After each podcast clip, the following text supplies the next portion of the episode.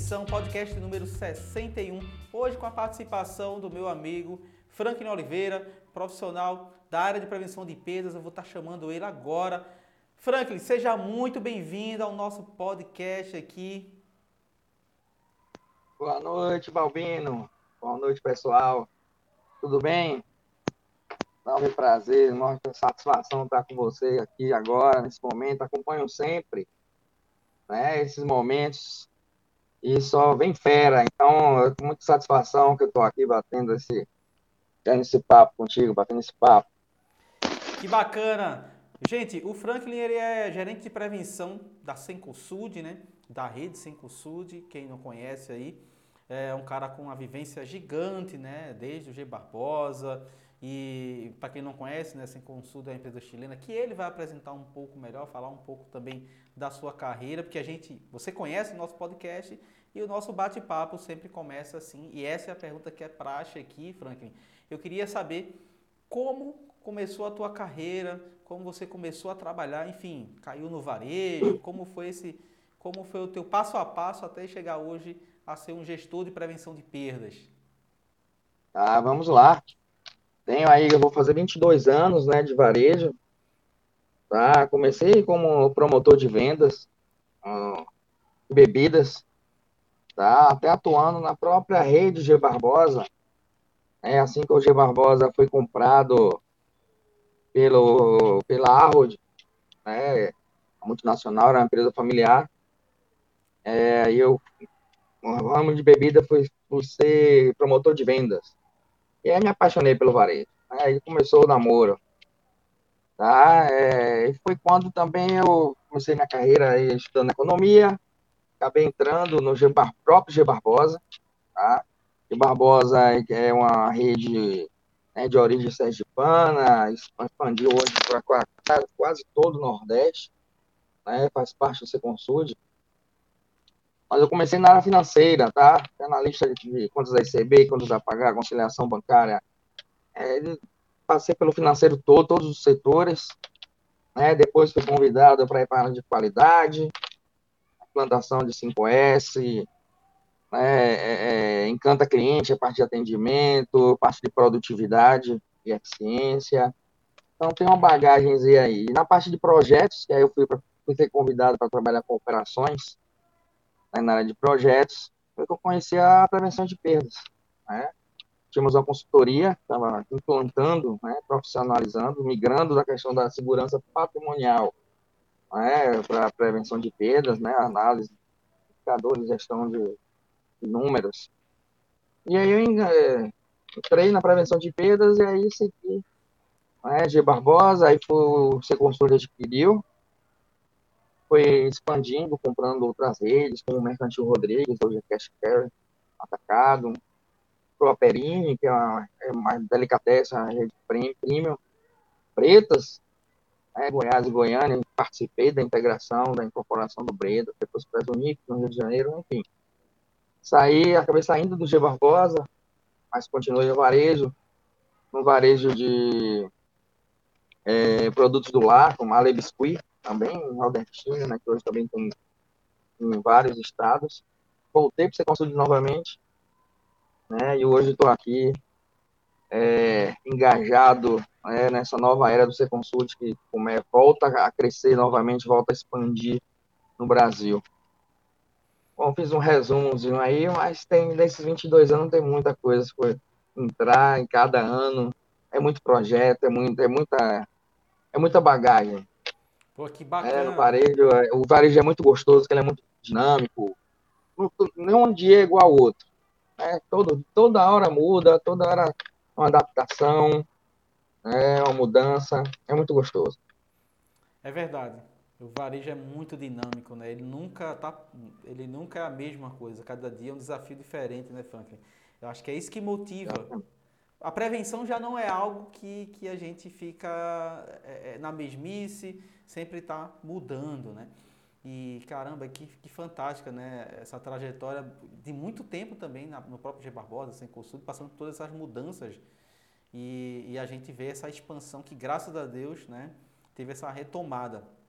É, Franklin, uma, uma, uma das coisas que a gente tem mais dificuldade né, com relação à prevenção é com relação à formação do profissional de prevenção, as dificuldades que a gente encontra, e, e você viveu isso né, nesses anos todos, a dificuldade que a gente tinha antes de conseguir material, de fazer curso, de se desenvolver na área, de ter uma formação específica.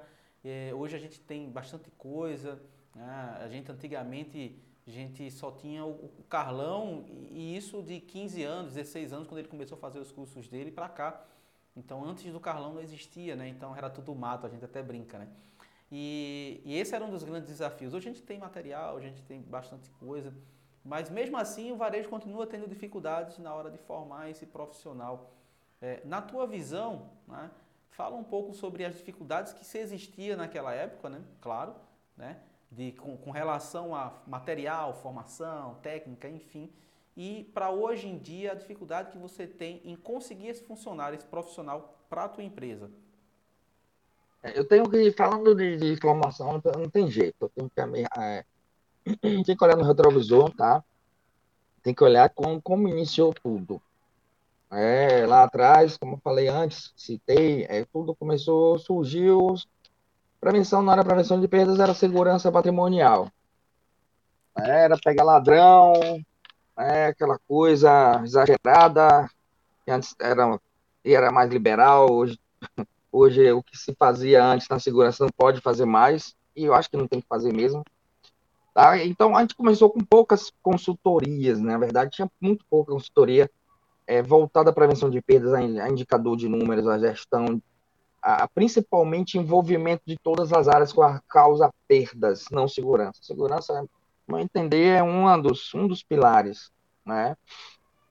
É, e, logicamente, é, eu tenho que agradecer, não tem jeito, ao Carlos, ao Carlão aí, um surgimento aí do, da CEPAR, é, fui convidado por ele para tomar conta aí de uma regional, é, é, conseguimos aí é, implantar, né, surgiu, nasceu a ABRAP, Associação Brasileira de Prevenção de Perdas, juntando aí, integrando esses profissionais, diferentes cabeças, e isso aí foi, for, foi formando uma escola de prevenção de perdas, na verdade, juntando boas práticas, enfim, uma grande contribuição. Então, hoje, é, a gente evoluiu muito no quesito questão de perda ampliada, né? Não é só a questão da perda de estoque, aquela perda financeira também, mas tudo é, é, na proteção do lucro, né, da margem, da imagem da companhia. Então, tudo isso é prevenção de perdas. Então, é, a gente já evoluiu bastante nesse sentido, mas é uma luta diária, é um desafio. A gente está convencendo né, a companhia de que a prevenção de perdas faz parte da estratégia. Né, é, tem que passear, tem que se comunicar, tem que entrar e sair de todas, todas as áreas, não tem jeito né, na questão da proteção do lucro, maximizar o lucro. Né, não é só venda, não é só comercial, né, não tem jeito. Então, eu acho que a gente evoluiu bastante, né, acompanho aí, os colegas estão fazendo, consulto não é diferente, tá, a, começar, a começar pela estrutura de prevenção de perdas, que antes era muito ligada diretamente a operações, né, tinha aquela, ah, vai ser de operações, vai ser de, de financeiro, o que, é que vai ser da prevenção de perdas? Né? E hoje já toma até a própria estrutura, onde a prevenção de perdas está começando a, a, a, vamos dizer, a se firmar, né? É, é, vai confirmando essa tendência de ser uma área é, de estratégia, né? área de preocupação de todos, e com papel fundamental de estar tá também aproximando as áreas né, para uma agenda uma agenda de cadeia de início, desde quando nasce o produto, vamos dizer assim, até quando vende. Então, a área de integração também, de você levar a comunicação, o, principalmente o convencimento comum a todas as áreas, as áreas diferentes da companhia, né? Então, hoje o desafio, ainda é desafio essa questão da integração das áreas. A integração é o convencimento, né? É, é, é o reconhecimento da área de prevenção de perdas na parte estratégica da companhia. É, se a gente for falar com, com, pegando esse gancho, né? E se a gente for falar sobre um ponto importante que seria voltado à cultura da empresa, né? Conseguir ter uma cultura de prevenção, esses são os principais desafios, né? Conseguir implantar a cultura de prevenção. Eu acho que você passou muito, muitas vezes por esses momentos. Perfeitamente. Isso chama aculturamento, né? Perfeitamente. E aí, o, na hora de você entrar, Franklin, num ponto mais operacional, como você falou, na hora de você mostrar para o colaborador da área de operação a importância da prevenção e fazer essa integração, no teu ponto de vista, como deve ser a comunicação do profissional de prevenção para as equipes operacionais para transmitir né, a importância da prevenção e o que, é que eles devem fazer para a redução da perda? Em primeiro lugar, é... não é segredo para a gente que é da operação da loja, a quem está nos assistindo, que sempre existe aquela disputa. Né? É... A prevenção de perdas veio para ferrar a gente, vamos dizer assim.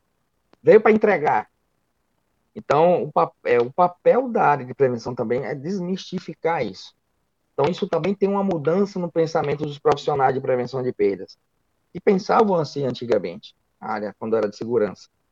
Né? É pensar em, em, pegar, opa, fiz meu trabalho. E hoje a intenção não é essa. É, não é ser amigo, não é, não é ser amigão, passar a mão na cabeça, mas também não é ser, não é para virar embate.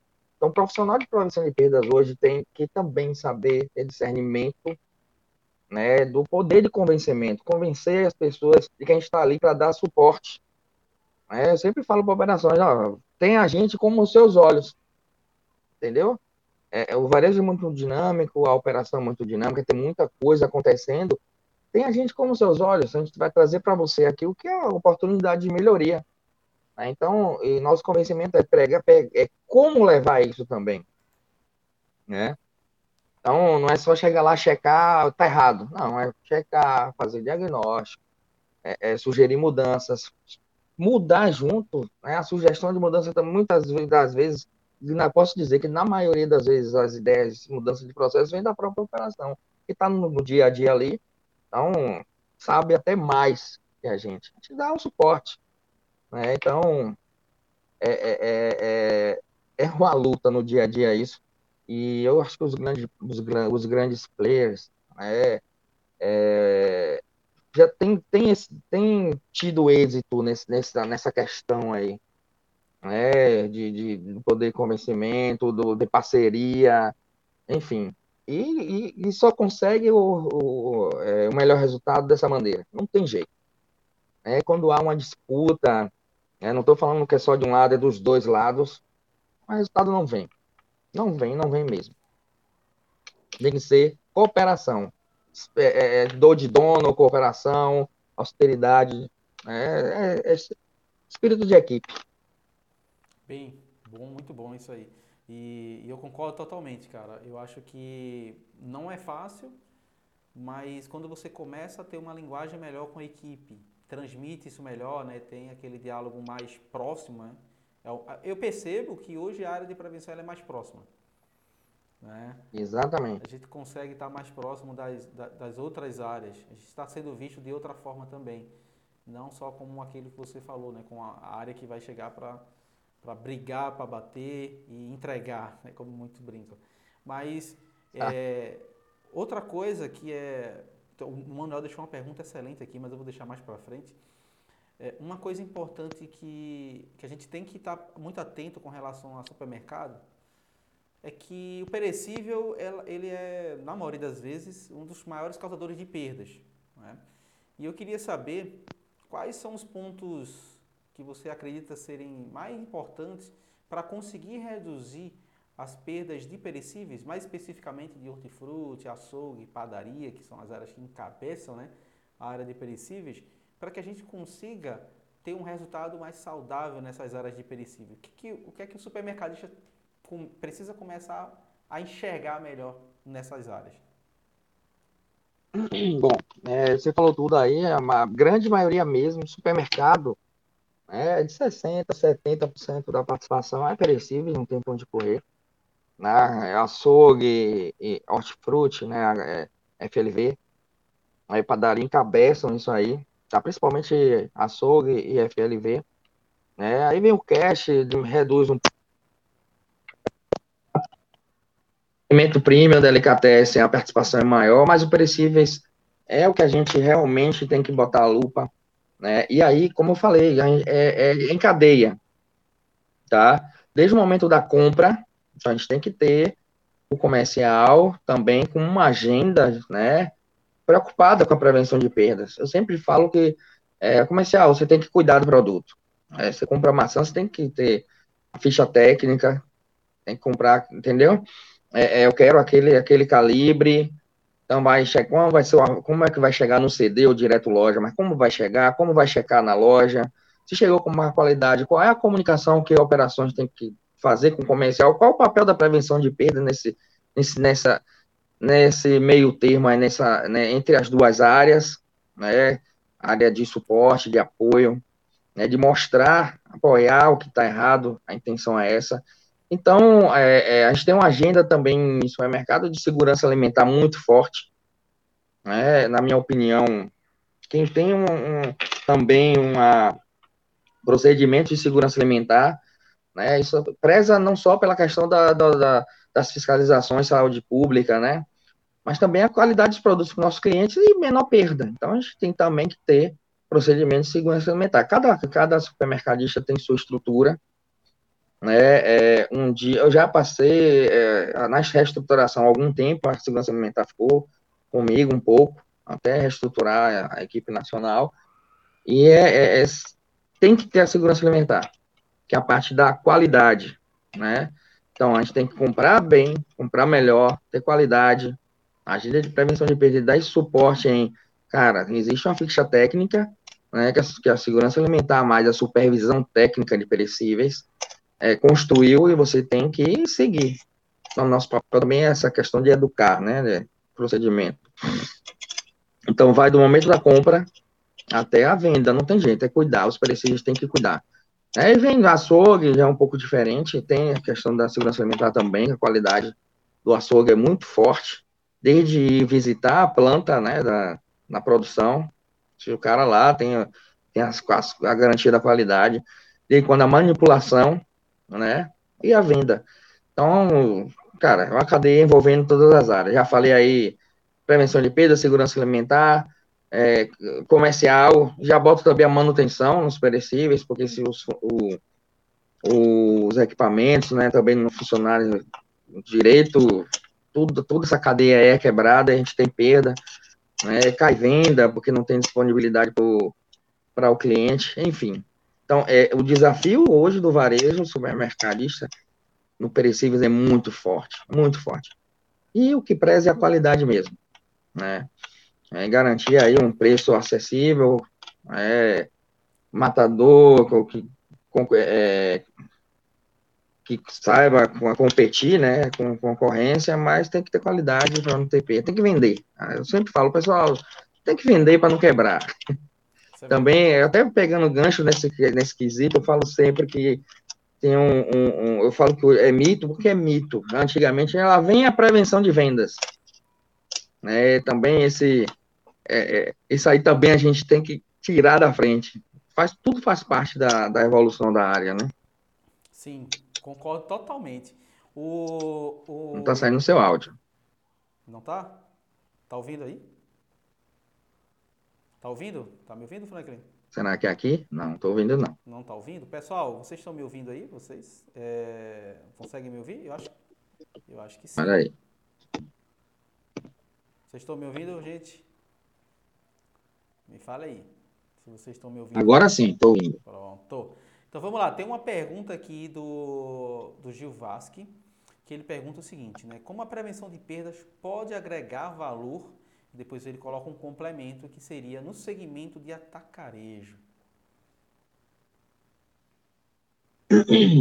O atacarejo, é, não quero, é, é, é, é, como eu falei, estava falando do varejo, né, supermercadista, eu vou falar agora um pouco de atacado, tá? O atacado é, o nível da perda é menor, né, no geral, do que, do que o supermercado, é, agrega valor na questão principalmente da conferência, a verdade é essa, são grandes volumes, né, apesar da perda ser baixa, mas se tiver uma quebra de procedimento, explode, né, porque a venda é massiva, tá, é, é, é, o perecíveis, antes a gente não tinha açougue, né, é, com atendimento, é, no cash care é mais pacote fechado, mas também já está migrando, né, eu vejo aí, eu tiro para você consulta, a gente já vai começar, já, já inaugura lojas com atendimento de açougue, mas, é, é, no geral, é procedimento de conferência, né, de volume, né, atuação de quadrilha, principalmente interno com desvio, porque quando desvia é de pallet, então é 8 ou 80. E, e agregar valor é a mesma coisa do supermercado, é a mesma coisa de imóveis, de farmacêutico, essa questão de envolver as áreas, é, mostrar os números, né, gestão, cultura de prevenção de perdas. Mas a diferença é, é, é isso aí, a perda do, do cash é mais baixa, porque você tem vende um volume, né? Porém, se tiver qualquer problema, qualquer quebra de controle, a perda explode. E é rápido, muito rápido, porque o volume é alto, né? De desvio, enfim. Então, hoje, é, nosso maior problema não é a questão de ah, um pratinho de carne que foi ao lixo, não quebra identificada. Nosso maior problema em atacado hoje é quando a gente tem, descobre quebra de, de processo, né? Processo de, de recebimento de nota fiscal, principalmente saída de venda de atacado. Então, é, respondendo a pergunta, a gente agrega valor nessa questão de envolver as pessoas e convencer que aquele controle não é só controle por controlar, é o dizer o porquê. Cara, eu tenho que conferir isso aqui, porque a nota pode vir duplicidade, a gente perde aí um caminhão, né, e vai, não vai ter o EBITDA desse mês, enfim. É, essa é, é, respondendo a pergunta e também falando aí mais ou menos a diferença de supermercado para atacado. Ótimo. É, outra pergunta bem legal aqui é a seguinte, tá? Com relação a. Aqui, ó, boa noite. Para ter uma prevenção de perdas, é necessário diminuir o estoque? A gente entra aí um pouquinho sobre gestão de estoque. Com certeza 110%. Porém, não é diminuir estoque e perder venda. É, a gente tem o KPI chamado DDE, dinheiro estoque, né, que tem é, tudo relacionado à venda. Então, ah, eu vou reduzir estoque para perder, para diminuir quebra e também vou perder venda? Não, né? Você tem que ter o estoque suficiente para você garantir sua venda, até com margem de segurança, né? a mais, né? Mas com certeza estoque alto, é, é, é, muito além da capacidade da venda, é sinônimo de quebra. Com certeza absoluta, né? Então, com certeza tem que reduzir estoque, não afetando na venda. Exato. E é trabalhar com a cobertura de estoque, né? Então, o que o Exatamente que a gente tem visto muito, né, Frank, é o pessoal trabalhando com a cobertura de estoque mais baixa. Só que muito. aí tem um ponto, né? Aí você tem que ter uma, uma boa acurácia de estoque. Se não tem uma boa acurácia de estoque, aí Perfeito. complica, né? Exatamente. Eu vou falar mais. É, já saindo um pouco da perda, é, é, o excesso de estoque é ruim para tudo, né? É, eu falo também do, do OTB. Quem tem OTB implantado, né, é, é, é a grana disponível para compra. Então, quanto mais você tem estoque, menos grana disponível você tem para fazer a compra, entendeu? Então, o ideal é que você venda né, e libere lá a, a sua meta de compra para poder é, é, você girar de maneira saudável. Entendeu? Então, é um círculo desvirtuoso o excesso de estoque. Estoque parado é dinheiro, né? Já fala aí, as, todas as escolas. Exatamente, exatamente. O, o Abílio, ele falava, ele tem uma frase, falava não, fala, né? Ele tem uma frase que ele diz assim, eu, eu sei o, o, o ele fala, ele fala, eu sei o, o quanto a empresa está saudável pelo volume que tem no estoque. Quanto maior for, menos ela respira. Perfeitamente. Ele fala algo dessa forma e nessa linha. Perfeitamente, perfeitamente. Boa o... pergunta aí. Muito boa pergunta. O, um colega mandou uma pergunta e eu achei legal aqui trazer, até para o, o Franklin falar um pouquinho sobre a estrutura, porque o Franklin ele é o gestor da área, né? então ele tem muita gente abaixo dele. Eu queria que você falasse de forma é, é, para o pessoal entender aqui como funciona o organograma né, da área de prevenção uhum. de perdas lá na rede, a quem você se reporta e quantos níveis aí, e, e, cargos tem ah, sobre a sua responsabilidade e os níveis que tem de prevenção. Tá, hoje, hoje a gente tem um presidente do Brasil, nossa Consulde, tá? Eu tenho um, um diretor-geral que cuida das três bandeiras Nordeste, né? De Barbosa, os, que tem farmácia, é, Eletroshow, que são lojas de departamentos que vendem eletro, farmácias, né? Tem a Mercantil Rodrigues, que é, que é o Cash, que é o atacado, e tem a Rede Perini, que é o mais premium Delicatessen, supermercado Delicatessen, mais premium, tá? Então, responda a esse diretor-geral como se fosse um VP, né? Já no Sudeste, né, é o presidente, o diretor de operações responde ao presidente e abaixo de operações, hoje a, in, a prevenção ainda reporta a operações. Está tendo uma reestruturação, na verdade, tá? É, na minha primeira era, eu, eu respondia ao VP de operações, que respondia o presidente, eu tomava conta de todas as bandeiras do Brasil. Mas só que isso aí teve que quebrar para poder dar foco, e hoje a gente tem três, três grandes áreas, né?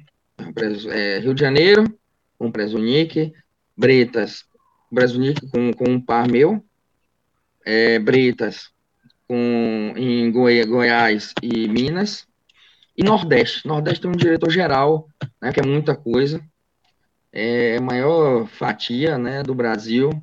Então tem um VP que responde ao presidente, eu respondo a ele, aí para não também não ter essa questão de responder a, a comercial, não responder a operações, então respondo, respondo direto ao chefe de todo mundo. E aí, Franklin? E abaixo de mim eu tenho um responsável, né? Eu tenho um gerente regional de G Barbosa, eu tenho um líder em cada bandeira, né? É, Barbosa, abaixo desse líder, são os coordenadores regionais. Né? Então, tem um coordenador regional, estou aqui em Maceió agora. Eu tenho um coordenador só para Alagoas, que responde esse gerente que responde para mim. Tem um coordenador para Sergipe, dois coordenadores de Sergipe, no né? interior e, e, capital, Bahia. Então, hoje eu tenho nove coordenadores em. Nove, dez coordenadores, mais um gerente de Barbosa tenho dois coordenadores de Perini e Mercantil Rodrigues. Essa é estrutura. E abaixo deles, aí vem loja, né? Que aí vem gerente, encarregado de prevenção, fiscal de prevenção de perdas, enfim. Que aí eu acho que já é, já é parecido em, na, na grande maioria das vezes. Exato. Mas, sem dúvida nenhuma, essa independência da prevenção de perdas, né? É, na estrutura é fundamental né? até para poder você transitar nas áreas, não ter aí a, as disputas, né? Enfim, é, com certeza aí na, na, pesquisa da BRAP, né? Eu vejo lá que a grande maioria existe a questão da independência. É, todo mundo está indo nesse sentido, né? Para poder não, não, sei, não ter influência, né? Ser imparcial. Acho que a imparcial é a palavra mais correta. A imparcialidade tem que ser garantida. Né? Isso mesmo. Isso mesmo. O colocou outra pergunta aqui, e eu, eu vou aproveitar para fazer só mais uma, uma, deixar um ponto aqui também interessante, que ele falou qual a diferença do atacarejo e desse novo segmento de atacarejo que vem né, se gerando hoje, que os clientes têm que ser é, sócios para comprar, ou no que tange os processos de prevenção é igual é, tipo Sam's Club, então são formatos diferentes, né? É, falando sobre o novo atacarejo, no, não o novo atacarejo à rede, falando do novo modelo de atacarejo, vou falar de uma experiência, por exemplo, aqui no Rio, que a gente tem na Barra uma loja do, do açaí, que foi a primeira loja nesse modelo no Brasil que eles estão testando e que querem levar para outras regiões nobres, como é aqui a Barra da Tijuca. Qual é a ideia? Uhum. É, eles trouxeram, primeiro, uma área de muito, mas muito grande de empório, onde tem fatiados, queijos laminados, queijos importados, uma carta muito grande de queijos, bem interessante, salames importados, um monte de coisa diferente, que normalmente não tem esse tipo. Claro, o açougue ser, como o, o, o Frank falou agora há pouco, ter o atendimento no açougue, né, cortar a carne, coisa que não tinha e que veio a trazer esse modelo também. E eles têm flores, né? uma área muito grande para flores, tem uma área enorme para vinhos, com sommelier, com assim, uma experiência totalmente diferente do que o atacarejo normalmente entrega. E isso é o plus deles. E a ideia é eles levarem esse modelo para outros, outros mercados, aí, outros locais. Eu achei bem interessante, até, cara, eu, eu achei. E isso vai fazer com que ele também tenha uma quebra um pouco maior, até porque ele está começando a focar também é, no atendimento e isso vai aumentar o custo operacional dele. Então, automaticamente, ele deixa com certeza. Então, é um modelo que o Frank também falou um pouco aí. E aí eu queria que você também, Frank, falasse um pouquinho sobre esses novos modelos que o é, Na verdade, na verdade, é, sendo sincero, a bola da vez é, é, o cash, tá? É o atacado, tá? É, mas tem uma questão aí de migração de público, tá? Antes, público AB não ia no atacado. Se vocês discordarem de mim, falem. É uma visão minha. Não ia mesmo. A visão que eu ouço aí, entendeu? né, dos executivos, e a classe A, B está indo para o atacado. Então, é, tá, e tem várias coisas, é, é, circunstâncias, né? Que vai a questão da Covid, a questão da, da situação econômica do país, enfim. Mas, de fato, a gente, é, é, é, o, o, novo atacado está se inovando também para atender esse público. Então, no momento que você começa a manipular carne, no momento você começa a fatiar, fatiar queijo, presunto, né? No momento você coloca uma adega, cara, com vinhos, né? Você tem que dar bocanhar essa parcela que está indo lá lhe visitar. Né? E aí, como você falou, não tem jeito. Aí a quebra vai aumentar um pouco, mas também a margem é um pouco melhor. Então, aí uma, uma estratégia né, de percentual no atacarejo, o quanto a gente vai vender de atacado e quanto vai vender de varejo. É fundamental também a gente, a, a rede, né, perseguir essa meta né, para poder defender aí a margem, né, enfim, faz parte da estratégia, mas essa, essa, de fato, essa inovação do atacarejo é uma tendência, sim, né, para começar a atender esse público. Por exemplo, ar-condicionado. Atacado não tinha ar-condicionado, cara. Você ia lá, desculpa a palavra, um calor miserável. É. Já começa com ar-condicionado. As lojas que a gente está inaugurando já tem ar-condicionado, entendeu? Então, é, começa a inovar. E, cara, como eu falei, varejo é dinâmica, não é estático. É, vai se inovando, vai mudando, enfim. É verdade. Ô, ô Franklin, um ponto aqui que eu queria levantar é, para você, é, algumas pessoas fizeram algumas perguntas aqui um pouquinho antes e eu queria trazer essa reflexão. Qual seria o, o perfil, né, o perfil ideal para o cara da prevenção de peso, o cara que quer começar na prevenção, o cara que está aqui e ele trabalha em outra área ou, enfim, ele, ele quer começar na área de prevenção. Qual seria o perfil também falando para o supermercadista que quer começar ou quer contratar um profissional? Quem, como ele tem que buscar esse profissional? Bom, é, um perfil é, principalmente condutual, né? Não vou dizer um cara sério, fechado, que isso também é coisa antiga. Preciso, eu preciso de um cara de conduta séria, né? Tenha uma boa comunicação, né? Saiba conversar com as pessoas, saiba entrar nas áreas com educação, com, né, com receptividade, que, se, que esteja aberto a diálogo. E muitas vezes aí do passado, muitos casos é, é, nas antigas gestões, Cara, ninguém fala com o cara do prevenção. Né? O cara é um bicho. Então, nesse sentido, também a gente tem que dar uma separada na segurança, para não confundir um pouco. Porque o segurança em si, por exemplo, o segurança pessoal do presidente. Cara, o cara tem que ser mesmo sério, não precisa falar com ninguém, o foco dele é o, é, o, é o presidente. Então, a gente também dá uma separada. Mas antigamente, era segurança e prevenção de perda junto, tinha que ser aquele cara travado, né, que todo mundo tem medo, isso ia subindo do, do cargo de base, de fiscal, para coordenador, até gerente. Né? Então, isso também é, é, é, evoluiu. Eu falo que é evolução, porque é evolução, porque tem que, ele tem que transitar nas áreas, ele tem que ser acessível, ele tem que saber dialogar, ele tem que saber convencer. Então, tem que ser um cara de conduta é, é impecável, né? bons costumes. Também não quero um cara que esculhambe, né? ah, não, meio termo, não travado demais, nem, é nem um cara muito maluco, enfim. Mas principalmente que saiba dialogar, entendeu? Que saiba entrar nas áreas, ser receptivo, tenha, seja educado, enfim. Então, acho que o perfil é esse, entendeu? Precisa ser aquele cara bom comunicador, que né, um perfil comercial, vamos dizer. Mas que seja um cara tranquilo, um cara que saiba, né, principalmente é, é, receber as mudanças e, e, ser aberto a mudanças, vamos dizer assim, saber se adaptar, se inovar, né? Enfim, esse é, a, é, é o perfil do, do, da nova prevenção de perdas, né? A gente busca isso aí nas nossas seleções, nas nossas dinâmicas de grupo, enfim. Concordo, concordo totalmente. Ô, ô Franklin, é, falando um pouco, a gente falou um pouco sobre a ABRAP lá no começo, tivemos aí uma. A gente tem uma história né, com esse negócio, né? Então a gente começou uhum. na, na prevenção. A gente teve o CEPA, antes do CEPA tivemos grupos de prevenção de perdas, alguns grupos, né? Que eram a ideia do, do Carlão. Tinha um grupo em São Paulo, e aí ele queria trazer esses grupos para o resto da, né, das capitais. Aí esse, depois desse grupo se criou o CEPA, que era o Comitê de Prevenção de Perdas, Auditoria e Risco.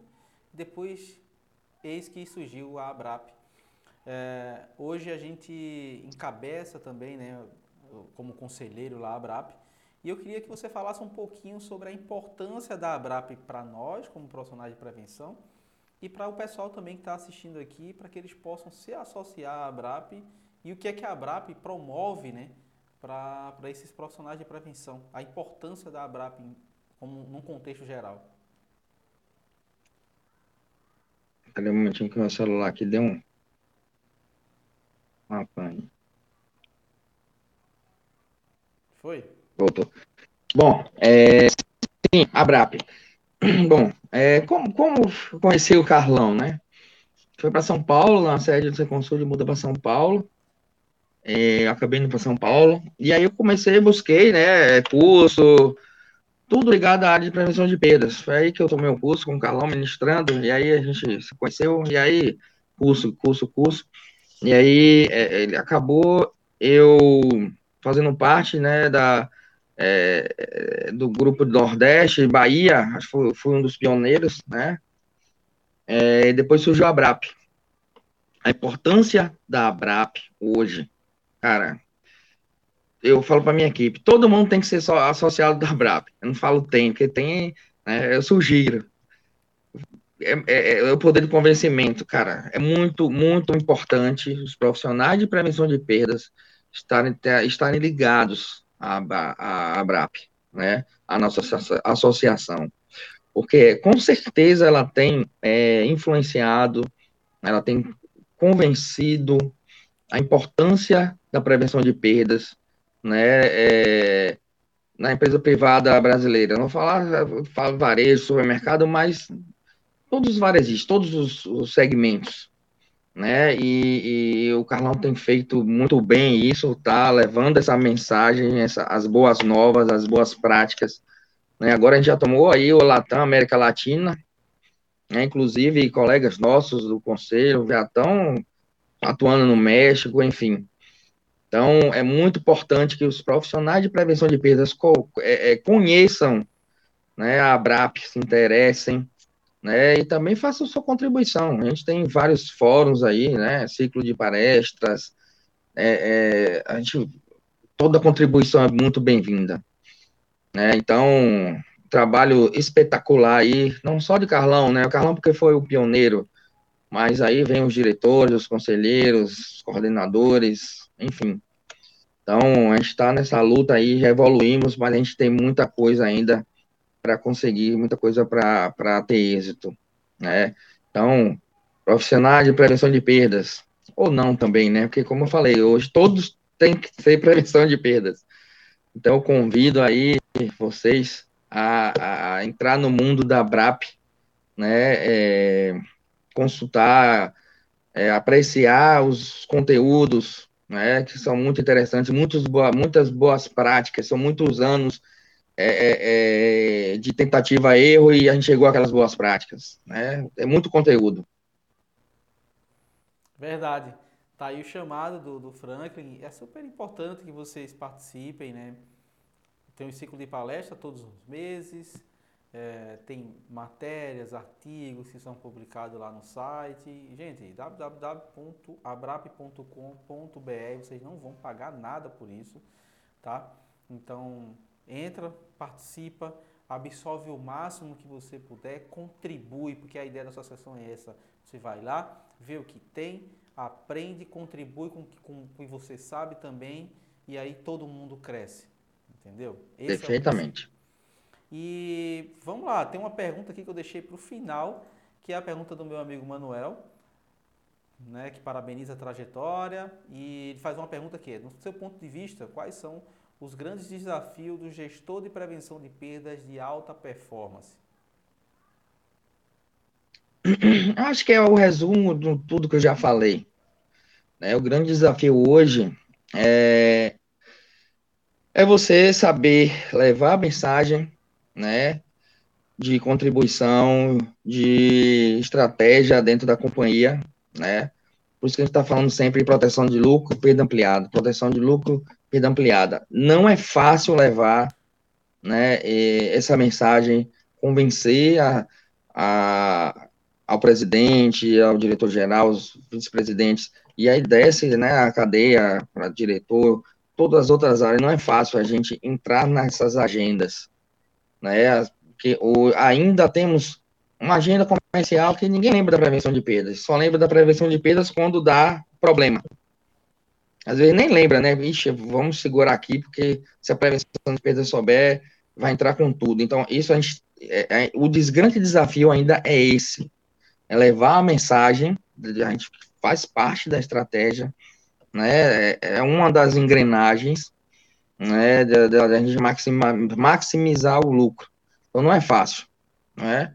A gente hoje, o Sem Consulta, a gente tem uma agenda muito boa, faz parte dos comitês executivos, todos os assuntos desde a compra, tudo envolve a gente, acordos comerciais, mas não foi fácil chegar lá. Então o grande desafio é esse aí. Tem que ter muita maturidade, muita resiliência, né? Como falou aí, o perfil do prevenção de perdas, como é que o cara tem que ser? Né? Tem que ser resiliente e sempre focando no copo meio cheio, né? Um objetivo que é maximizar lucro, proteção de lucro, enfim, é o grande desafio hoje. Ainda é. Pô, que bacana. Não é fácil. Eu falo sempre assim, ó, quando a quebra tá baixa, ninguém lembra, né? ninguém lembra. Aí a quebra começa a aumentar, aí chama a prevenção de perdas, então, o grande desafio é, tá baixa, cara, se você mexer um pouquinho aqui, vai aumentar. E todo mundo lhe atender, todo mundo acreditar em você, entendeu? E a gente manter a perda baixa, protegendo o lucro. Entendeu? Esse é o desafio. Não ficar na gangorra lá, né? O gráfico sobe e desce. Espero que tenha respondido aí. Ótimo. Também concordo, Manuel. concordo. E, e acho que um dos grandes pontos aí é justamente essa questão de pessoas. Você falou aí rapidamente aí. Pessoas, eu acho que é um dos nossos, uma, uma das nossas principais dificuldades. Então você tem que trabalhar muito as pessoas. Todo mundo que a gente encontra por aí, né, Frank, fala que ah, não consigo contratar, não consigo reter, não consigo é, é, porque as, as pessoas, eu não consigo reter as pessoas, os talentos que eu tenho dentro da minha empresa. Então, isso vai muito da política, do capital humano, enfim. É, é isso. É e assim, é, como né, eu fui pioneiro lá com a consultoria, não pode falar o nome aqui, implantando a prevenção de perdas, hoje eu tenho, eu tenho uma, um manual de como implantar a prevenção de perdas. Né? Então, eu tenho lá quatro pilares é, que eu levei para a Biscuit, implantei na farmácia, implantei mercantil, Bretas, quando a, quando é, a Security comprou, eu que fui para lá, que é, cara, tecnologia, processos, um, e gente. Gente é um dos pilares, um dos principais. Tem que ter uma agenda. Tem que ter agenda. Gestão de indicadores, tecnologia, processos e gente. São quatro pilares principais. Cada um desses a gente abre. E dentro de gente, cara, entra aí capital humano, aí você tem que envolver RH, né, que ver a questão do perfil da prevenção de perdas, Né? A questão da agenda de treinamento, agenda de retenção, a gente vê muito por aí, poxa, prevenção de perda ganha igual operador de caixa, eu vejo, eu ouço muito isso. Então, para reter essas pessoas é difícil pra caramba. Claro. Entendeu? Mas ela tem que entender a importância dela dentro da companhia e o encarreiramento, né? O desenvolvimento dela em crescer. Então, você falou muito bem aí, né? É, me levou a trazer essa questão da implantação de uma, de uma prevenção de perda numa empresa crua. Esses quatro pilares e gente, com certeza, é o principal. Não adianta você colocar, implantar um monte de tecnologia, né? Implanta processo, implanta indicador, e se gente, cara, se gente não quiser fazer, não faz. Não vai seguir os processos, não vai, vai, o número tá lá, tá, não tá nem aí, é mesmo, é, tá. Entende? Tecnologia você vai implantar lá, então, cara, se você não investir em gente, não vai para lugar nenhum. Então, com certeza é um dos pilares. Tá? Tem que ter uma agenda, né, com a ajuda do RH, principalmente, né, na questão da formação, tá? Do profissional, né? E esse profissional, é, é, a gente ir expandindo, né, e contaminando, vamos dizer assim, da forma boa, né? É, as outras áreas. Né, e a gente aculturar a prevenção de perda dentro da companhia. Todo mundo pensando como prevenção de perda. É isso. É exatamente isso. Esse é o grande desafio do profissional de prevenção de perdas. E, Frank, eu queria finalizar com uma última pergunta. Eu queria que você falasse um pouco sobre a tua visão da área de prevenção de perdas a longo e médio prazo aí. O que é que você acredita que quais são os próximos passos e aonde o profissional de prevenção de perdas tem que começar a dar foco é, como a gente, a gente tem uma, tem uma discussão, né, que a gente vem aí já um tempinho falando na perda ampliada, tá? Então a gente ainda está muito, ainda está focado em perda de estoque, perda de financeira, né? Cara, o operador de caixa passou o troco errado, o operador de caixa não prestou conta. Então a gente está focado ainda nisso, né? Em, em grana e em estoque. E para médio e longo prazo, tá? É, é a gente ampliar essa, os conceitos de perda, abrir o guarda-chuva, né? Abrir o leque, né? É, é, imagem da companhia tem que fazer parte da prevenção de perdas. Entrar a parte de risco, hoje a gente, a gente trata de risco ainda, eu acho muito pulverizado. Algumas, algumas empresas já reúnem dentro do guarda-chuva da prevenção de perdas, o risco. Mas hoje a gente tem segurança do trabalho, que está em outra área, geralmente em recursos humanos, né? Segurança de incêndio, tá lá gestão de risco, entendeu? Mas tem a imagem, marketing, né? Saque, né? Aí vem e-commerce, começou a surgir aí.